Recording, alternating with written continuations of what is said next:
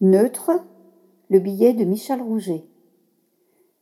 Tel François Ier, imposant la langue française au pays en 1539 au château de Villers-Cotterêts, Emmanuel Macron a neutralisé royalement l'écriture inclusive le 30 octobre 2023 en ce même château. Dans cette langue, le masculin fait le neutre. Le il français et le it anglais, c'est donc kiff kiff demandera le jeune arabe à sa ou son prof, euh, disons prof.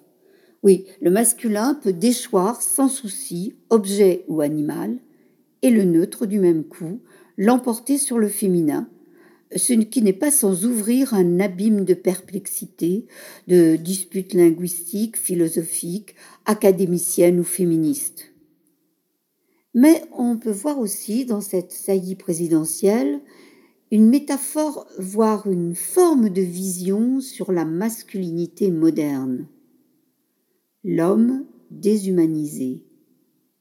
L'être social neutralisé au profit du mal d'une violence inouïe, omniprésent dans les massacres qui envahissent l'actualité, ou du drôle d'animal ultra riche qui s'affranchit de la société.